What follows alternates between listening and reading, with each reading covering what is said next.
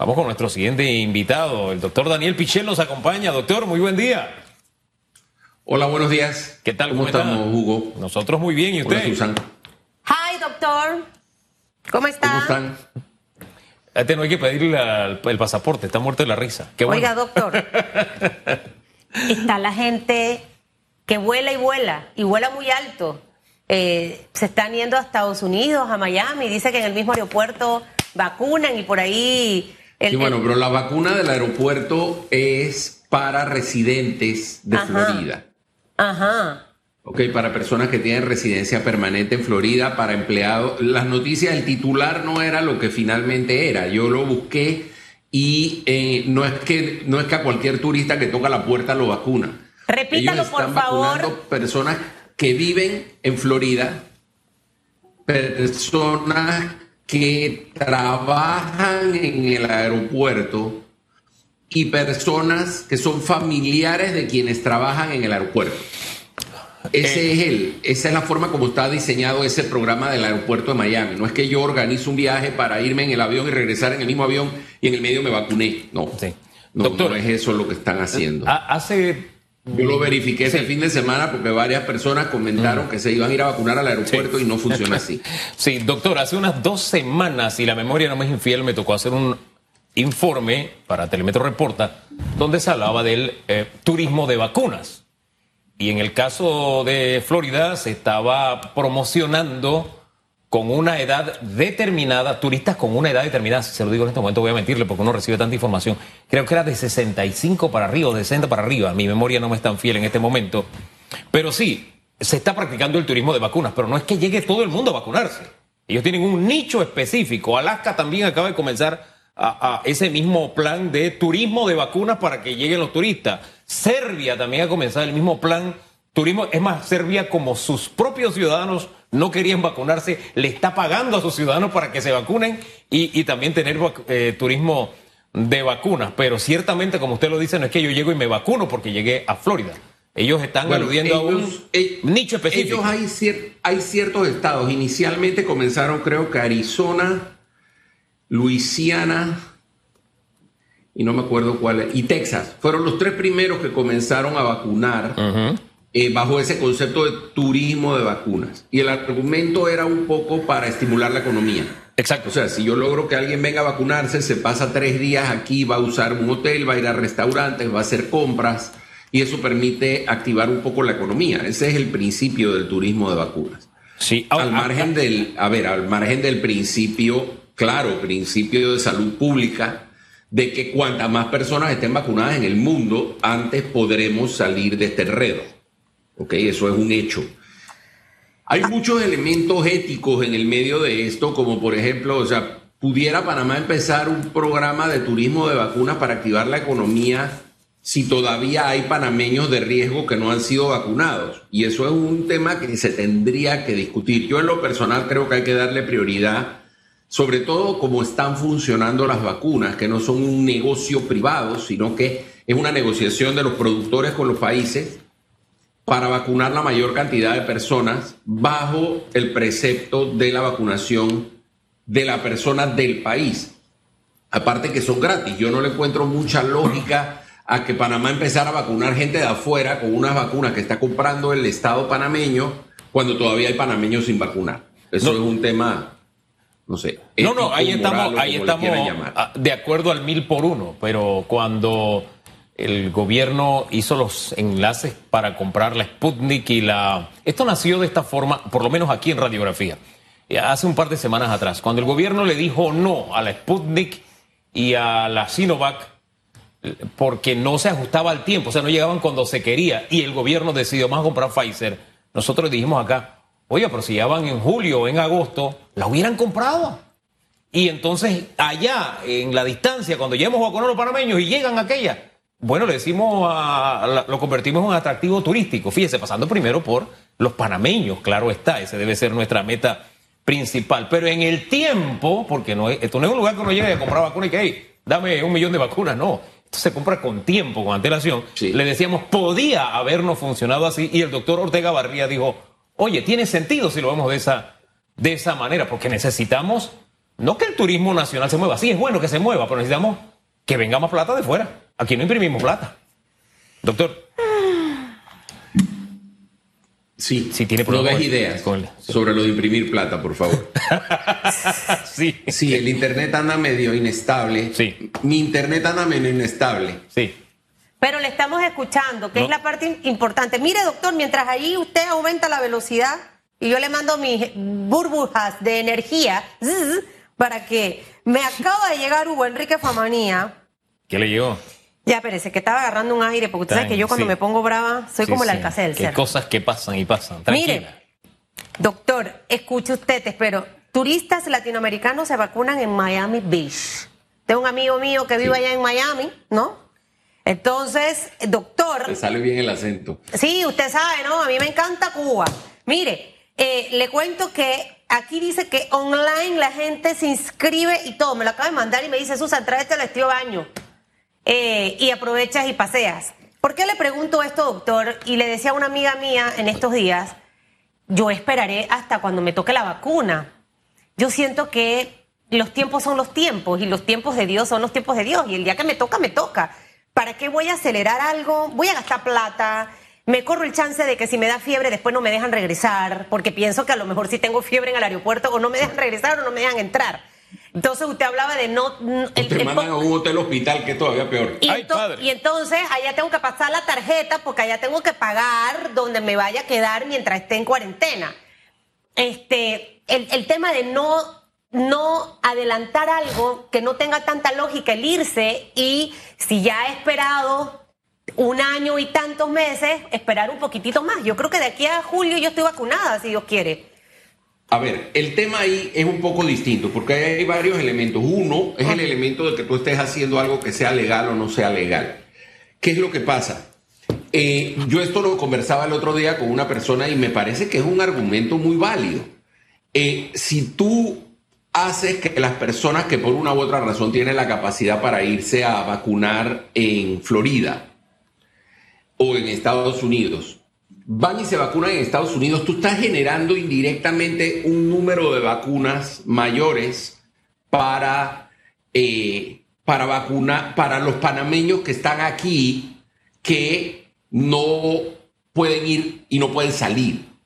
¿Ok? Eso es un tema de, de números. Es un tema de números, sobre todo ahora que hay una sobredemanda en el mundo entero por las vacunas. Entonces eso vale la pena meterlo dentro de la fórmula mientras no sea ilegal, puede tomarse la decisión o no de que vayan o no vayan. ¿Por qué? Porque cuando para ir había que inventar que uno vivía en Florida y conseguirse un amigo en Florida que dijera que uno vivía con ellos y llegar a un lugar donde dependía de la persona que te vacunaba si sí o si no te vacunaba, ahí hay un elemento que evidentemente estás jugándole vivo al sistema. Sin embargo, cuando, cuando Florida, particularmente North Miami Beach, el alcalde de North Miami Beach dijo que los turistas podían llegar y que desde el punto de vista eh, legal era perfectamente legal que fueran a vacunarse, ahí cambió la historia. ¿Por qué? Porque te están dando la posibilidad de vacunarte sin estar violando ninguna ley y sin estar haciendo trampa. Tú vas a decir, yo soy panameño, yo vivo en Panamá, yo trabajo en Panamá, y haciendo uso de un elemento legal, estoy viniendo a vacunarme a Florida. Entonces, ahí hay dos elementos que cada quien lo puede interpretar a su manera. Yo no, yo no creo que le toca a uno juzgarlo o no juzgarlo, pero hay que entender que habiendo el interés por la vacuna que hay y la demanda por la vacuna que hay y toda la incertidumbre si de repente las vacunas van a empezar a mandarse a lugares como India donde hay una crisis enorme y que tiene probablemente tenga la necesidad para absorber toda la producción de vacunas que haya en los próximos dos meses, porque son mil y tantos millones de personas, hay que entender que es una, es una opción real que existe, que no se está violando ninguna ley. Yo creo perfectamente válido que la gente diga yo voy a esperar mi turno. Eh, evidentemente cuando, cuando uno dice eso, a mí hay quien me ha dicho, sí, claro, a ti te vacunaron la primera semana. Sí, es verdad también llevaba un año trabajando entre pacientes con COVID y me estaba corriendo un riesgo que no se estaban corriendo otros. Pero ahí yo creo que tiene mucho que ver el elemento individual de cada quien, una persona que es de riesgo, una persona que tiene dos o tres enfermedades crónicas que los hacen pacientes de los que si se enferman tienen posibilidades de morirse o tienen más posibilidades de morirse, yo entiendo que quieran acelerar su vacunación lo más posible. Entonces ahí hay un elemento de, individualidad de cada quien, de la forma de pensar de cada persona y de el aspecto legal o no legal de lo que se está haciendo.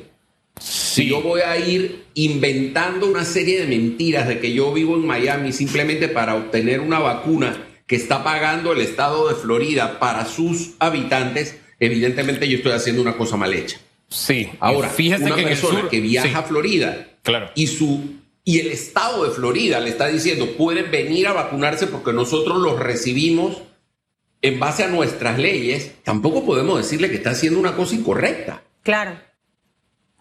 Ahora. Es un tema individual de cada quien. Ahora, eh, definitivamente, cada quien decide si me gasto los boletos de avión para ir y venir, ya es cosa, cosa suya. O si tiene millas, ah. o si tiene millas y decide irse con millas. Ahora, al ahora, final, y a lo mejor tiene millas y tiene un amigo en Miami y el viaje le va a salir baratísimo. No va a gastar todas nada. Todas esas opciones existen. Ahora, Entonces, ahora doctor, usted hablaba del tema de vacunar a las personas de afuera. Eh, y que obviamente en este momento está dentro de la mesa como una opción para incentivar el turismo. Pero lo que es cierto es que no tenemos a un número considerable de panameños o extranjeros residentes en Panamá vacunados. De hecho, se habla de julio aproximadamente, donde va a llegar ese lote más grande de vacunas, pero en realidad es algo que puede o no puede ocurrir. ¿Cuál debe ser la estrategia entonces del gobierno? ¿Vacunar a la población para posteriormente arrancar esto?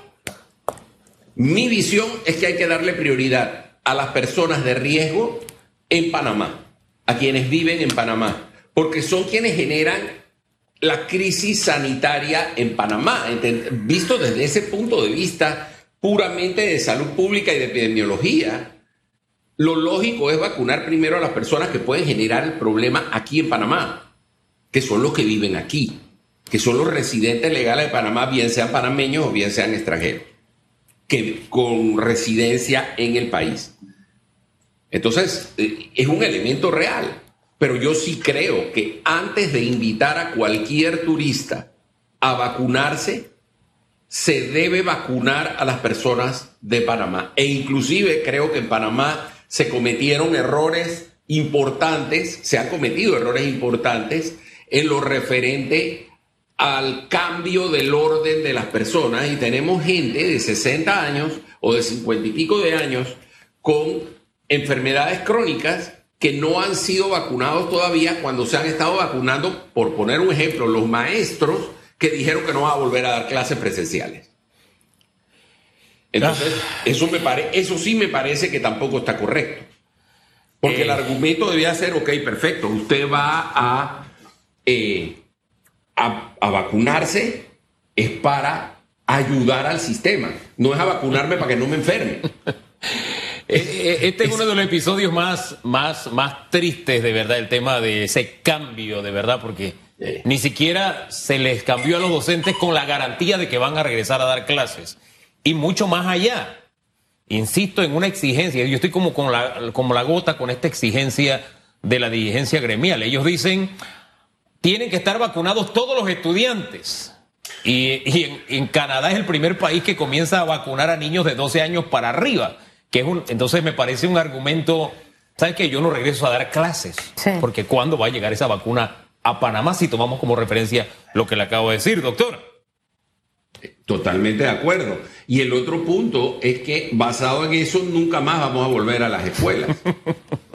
Porque los maestros siempre pueden decir, yo quiero a todos mis alumnos vacunados, pero puede haber papás que sean antivacunas y el maestro diga, no, pero mientras ese niño no esté vacunado yo no voy a dar clase, porque es un peligro. Bueno, de todos modos la carabela es ñata en ese tipo de casos, como, como, como, decía mi abuela.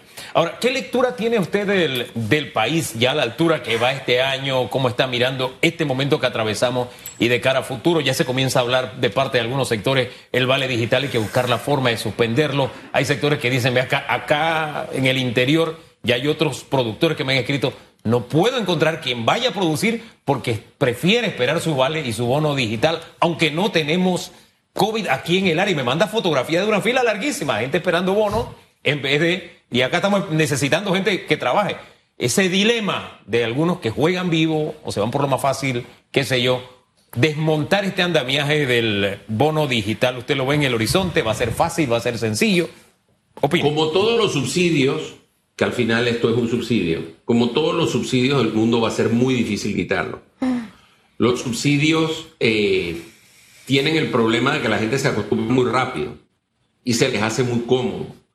Entonces, eh, yo veo difícil quitarlo, pero va a tener que quitarse. Evidentemente va a tener que quitarse. Por otro lado, yo creo que hay personas que van a estar tratando de aprovecharse del bono digital eh, parte de una de las posibilidades es que el bono digital, conforme se van liberalizando las funciones y se van reactivando los contratos de trabajo, porque hay que entender que el nacimiento del bono digital viene de la mano de la suspensión de contratos. El, retorno consista reducir el número de, eh, de cuánto recibe el bono digital. O sea, si se va bajando la cantidad, eventualmente la gente tendrá que decidir, ¿sabes qué? Tengo que ir a trabajar porque el bono digital no me alcanza. Claro, claro. No, y también. opciones. Claro, y también Son opciones que habría que considerar aplicar para poder hacerlo práctico, ¿no?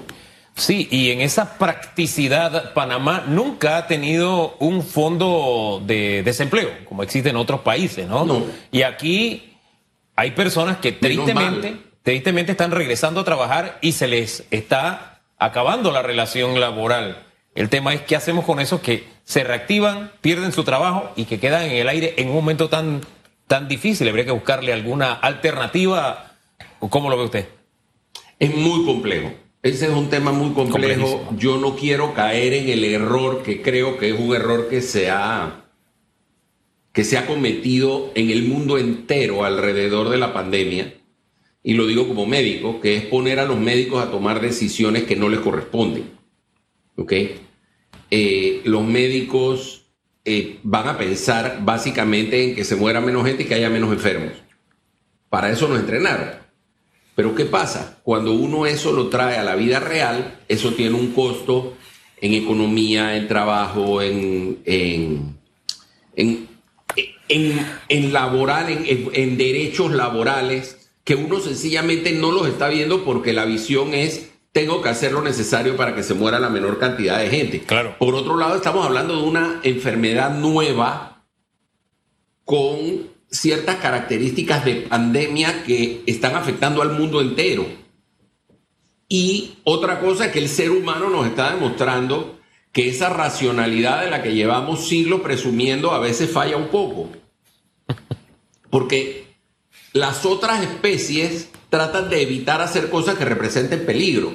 Lo que vimos este fin de semana, por ejemplo, en España, cuando se levanta el estado de alarma y la gente sale como loca a la calle a, juntarse sin mascarillas y sin ningún tipo de distanciamiento porque están celebrando que terminó el estado de alarma, es una verdadera irresponsabilidad suprema. ¿Por qué? Porque estamos viendo que en el mundo entero todavía sigue habiendo casos y hay nuevas cepas y hay variantes del virus y todavía estamos muy lejos de haber logrado un porcentaje de vacunación lo suficientemente alto para considerar que se ha frenado el, incremento de casos de la pandemia, pero lo hicieron y estuvieron en la calle y estaba todo el mundo celebrando y dentro de 15 días veremos cuáles son las consecuencias, que no lo sabemos tampoco a ciencia cierta que esto va a representar. ¿Por qué? Porque tenemos el ejemplo de Panamá. En Panamá en Semana Santa se o sea, hubo mucha, mucho movimiento de gente y no hemos tenido la respuesta en casos que hubiéramos esperado que hubiera desde el punto de vista epidemiológico.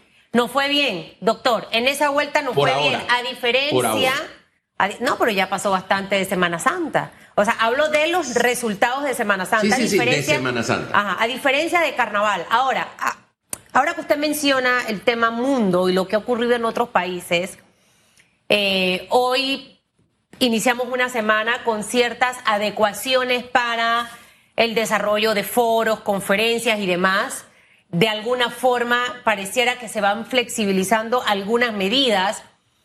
¿Usted cómo ve el panorama de los próximos meses? Porque también de eso va a depender mucho el tema del bono y, otras cosas más. Pareciera que la vacunación de una manera u otra también ha tenido su efecto eh, positivo. Eh, sin embargo, todavía hay que seguir cuidándose porque, como usted lo decía, están saliendo nuevas cepas. De hecho, aquí ya encontraron una de no sé dónde. Este, ¿Cómo es ese, ese panorama que usted visualiza en los próximos meses? ¿Tendremos una situación como Costa Rica, por ejemplo? Mira, lo que yo he aprendido en esto y que creo que es un mensaje que tenemos que aprender de una cosa como una pandemia, es que es muy difícil jugar a la bola de cristal. ¿Ok? Yo puedo decir qué pienso yo que va a pasar dentro de dos meses y en dos meses está pasando algo completamente diferente por múltiples razones. Panamá tiene varios elementos a ver, la economía de Panamá, así como se golpea muy rápido, se puede recuperar relativamente rápido, porque es una economía bastante controlada, una economía pequeña, tenemos el canal, que es un elemento real, pero por el otro lado tenemos el hecho de que somos un país de tránsito, y hemos sido un país de tránsito desde que existimos. O sea, ya los españoles pasaban en burro a través del, del, del camino de cruces. Entonces, ¿qué pasa con esto? Nosotros tenemos un aeropuerto donde todo el que venga de Norteamérica Suramérica puede parar en Panamá, pasarse dos horas en el aeropuerto de Panamá sin entrar a territorio panameño oficialmente, subirse a otro avión y seguir su camino hacia Sudamérica o viceversa. Y en esas dos horas que estuvo, pudo sin querer, totalmente eh, ajeno a su voluntad, contagiar a alguien que trabaja en una tienda del aeropuerto y esa persona se sube al metro ese día y lleva el virus, una cepa de quién sabe dónde, lo puede llevar a un área densamente poblada en Panamá. Entonces, eso no lo podemos predecir porque para eso necesitamos una o dos personas que puedan traer en eso el, el, el virus y que esto se aumente. Ahora, esas condiciones, como ser un país de tránsito, son las que nos permitirían recuperarnos un poco más rápido que el resto de los países. ¿Por qué? Porque uno agarra y uno ve los números de Islandia o uno ve los números de Nueva Zelanda y uno dice, oye, qué bien les ha ido. Sí, pero Nueva Zelanda es un país donde solamente pasa por Nueva Zelanda el que va a Nueva Zelanda. O Islandia es un país donde solo va el que pasa por Islandia. El que va para Islandia no son para nada lugares de tránsito como Panamá. La gente viene a Panamá de paso. Y, cuando estamos hablando de un virus que tiene dos semanas de incubación o diez días de incubación, estamos hablando de algo que pasa hoy y que se me va a manifestar dentro de dos semanas. A diferencia de la pandemia de 1918, donde la gente se enfermaba un día y a los dos días tenía fiebre y escalofríos, aquí demora diez días. Entonces no tenemos manera de predecir y de darle un, seguimiento epidemiológico exacto de quién fue el caso que vino y que lo contagió a los demás. Entonces no es fácil predecir. Yo creo que nosotros vamos a ir poco a poco y creo que esto es una cosa que tenemos que ir de la mano todos los países. Y uno de los errores que se ha cometido es tratar de establecer estrategias para tu país nada más. El mundo está totalmente interconectado. Y un lugar como Panamá está más interconectado que los demás países. Entonces no podemos, si, los, si quienes pasan por Panamá, si en Brasil hay un brote inmenso y sigue pasando la gente por Panamá, ¿por qué? Porque uno dice, yo no voy a permitir que la gente entre a Panamá. ¿De acuerdo? Pero el concepto de entrar en Panamá en un viajero significa parar y pasar migración, no significa pasar por el aeropuerto y pasearse por el pasillo del aeropuerto de Tocumen por dos horas. Esa persona no vino a Panamá para efectos prácticos, pero pudo haber dejado el virus en Panamá. Entonces no es tan fácil. Es No es tan fácil anticipar ese tipo de cosas y por eso tratar de jugar a la bola de cristal va a ser un poco difícil. Todos los países tenemos que ponernos de acuerdo para tratar de encontrar soluciones. Estos números positivos que estamos nosotros viviendo ahora mismo en Panamá son un poco una mezcla de elementos. Uno, tenemos mucha gente vacunada para el tamaño del país y para la disponibilidad de vacunas. Yo desde el día uno he dicho que si hay algo que sabe hacer Panamá bien es vacunar gente. Panamá sabe vacunar. Entonces tenemos gente vacunada y tuvimos entre diciembre y enero una, un pico de casos inmenso en el cual mucha gente ya fue expuesta al virus y probablemente mucha gente fue expuesta y no desarrolló la enfermedad. Entonces probablemente el número de personas, sin ser esto una inmunidad, ojo, no es inmunidad de rebaño, pero es una inmunidad comunitaria hasta cierto grado que dificulta la transmisión del virus tan fácilmente. Y aún así estamos teniendo ahora mismo, llevamos tres o cuatro días con un incremento gradual de casos, de muertes, de hospitalizaciones mucho más lento que la última vez, pero esto se vuelve exponencial en un momentito. Entonces, por eso es que es importante seguir cuidándonos y seguir usando la mascarilla, por más incómoda que sea, y tratar de prevenir eh, las aglomeraciones y tratar de guardar la distancia y seguir lavándonos las manos y seguir tomando todas esas precauciones que ya nos tienen aburridos, pero que es la única manera de enfrentar una cosa como esta. Nos deja usted mucho material para meditar, para pensar, doctor. Gracias por conversar con Panamá. Que tenga muy buen día. Gracias. Gracias a ustedes por la invitación, Hugo. El doctor Daniel Pichel, aquí en Radiografía.